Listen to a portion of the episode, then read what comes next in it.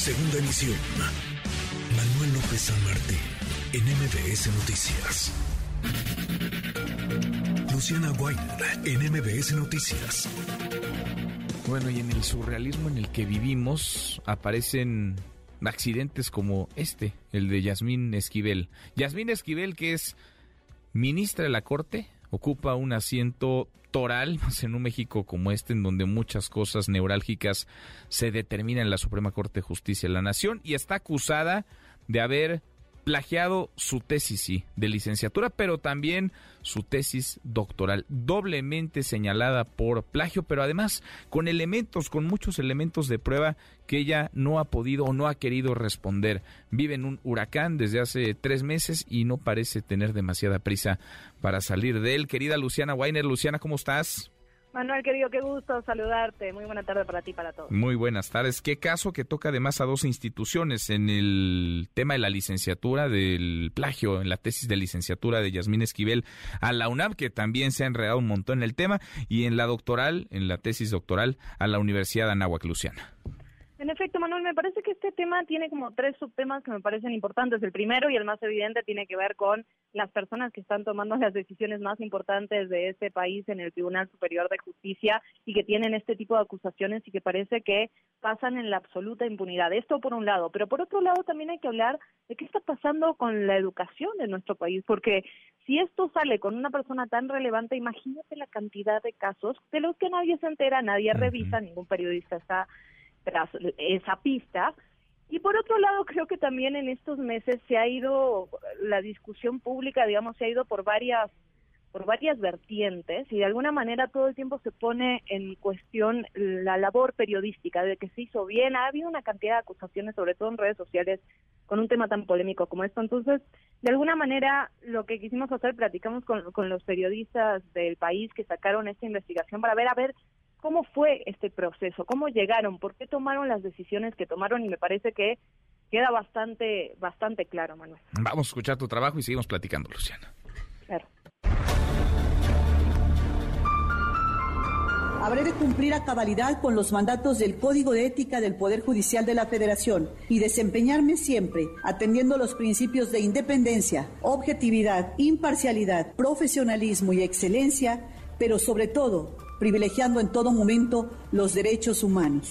Estas eran las palabras de la ministra Yasmín Esquivel en el momento de su investidura ante el Pleno de la Suprema Corte de Justicia de la Nación.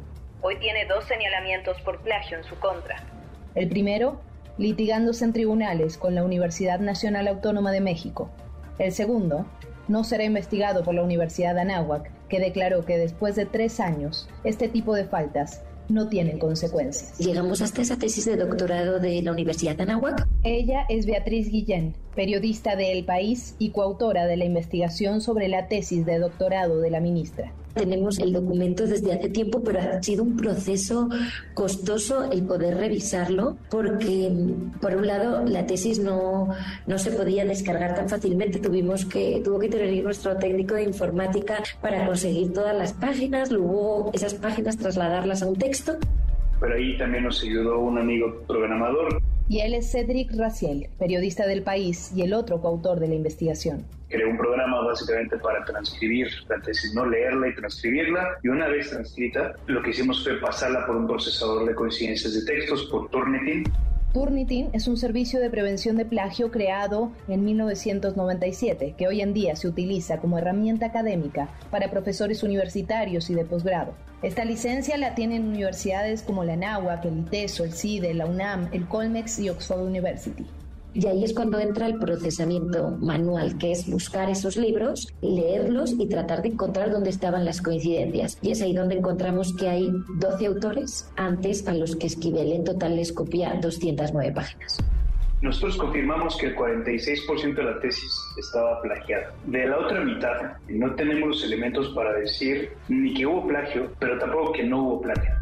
Nosotros no queríamos, como la ministra ya estaba señalada, nosotros no queríamos orientar la investigación hacia ningún lado, queríamos que fuera lo más objetiva posible, entonces les entregamos las pruebas de qué harías si a ti te llega este trabajo cuando por fin los académicos nos dan su veredicto y nosotros cumpliendo el acuerdo les tenemos que revelar de quién es y le decimos que es de, la ministra, entonces hubo, hubo reacciones muy interesantes de parte de ellos. Pero la principal es, pues, no, prefiero entonces que no, que no me menciones en, en el texto. Uno de ellos no nos quiso que dijéramos ni a qué universidad estaba vinculado, para que su universidad no pudiera ni siquiera verse influenciada por esto, lo que nos demuestra que aquí en México, por desgracia para los académicos, sigue siendo un terreno muy precario.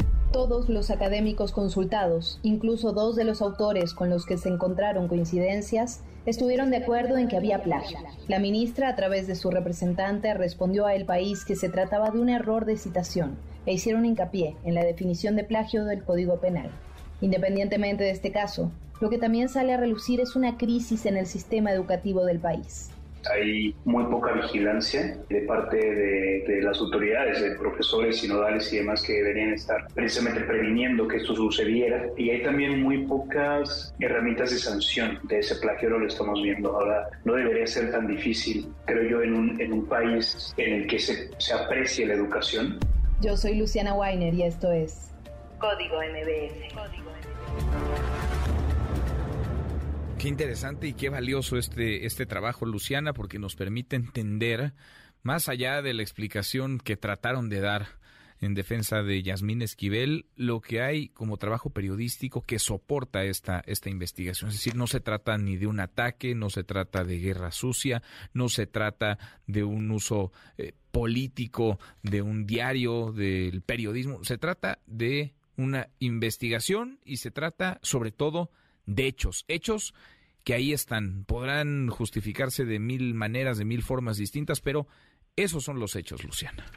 En efecto, y a veces creo que nos volvemos un tanto ciegos ante los hechos concretos y empezamos a buscar, eh, digamos, esta, esta parte donde no todo es así. Y hay cosas que sí son así, ¿no? O sea, la posverdad cuando empezamos a ver que todo es relativo, pues hay cosas que no son relativas, hay cosas que son hechos. Entonces, esta parte que decía Cedric me parece muy interesante cuando él dice, en el 46% pudimos comprobar que había plagio. Ahora, en el resto tuvimos indicios de lo que podía haber, pero no tuvimos la confirmación, por eso no lo publicamos. Pero entonces, esto que está publicado, ya vimos todo el proceso, qué significa que lo hayan pasado por Turnitin, qué viene después de eso, porque no es solo pasarlo a través de un procesador de texto, después se van a los textos, comparan la tesis con el texto original, hablan con las personas.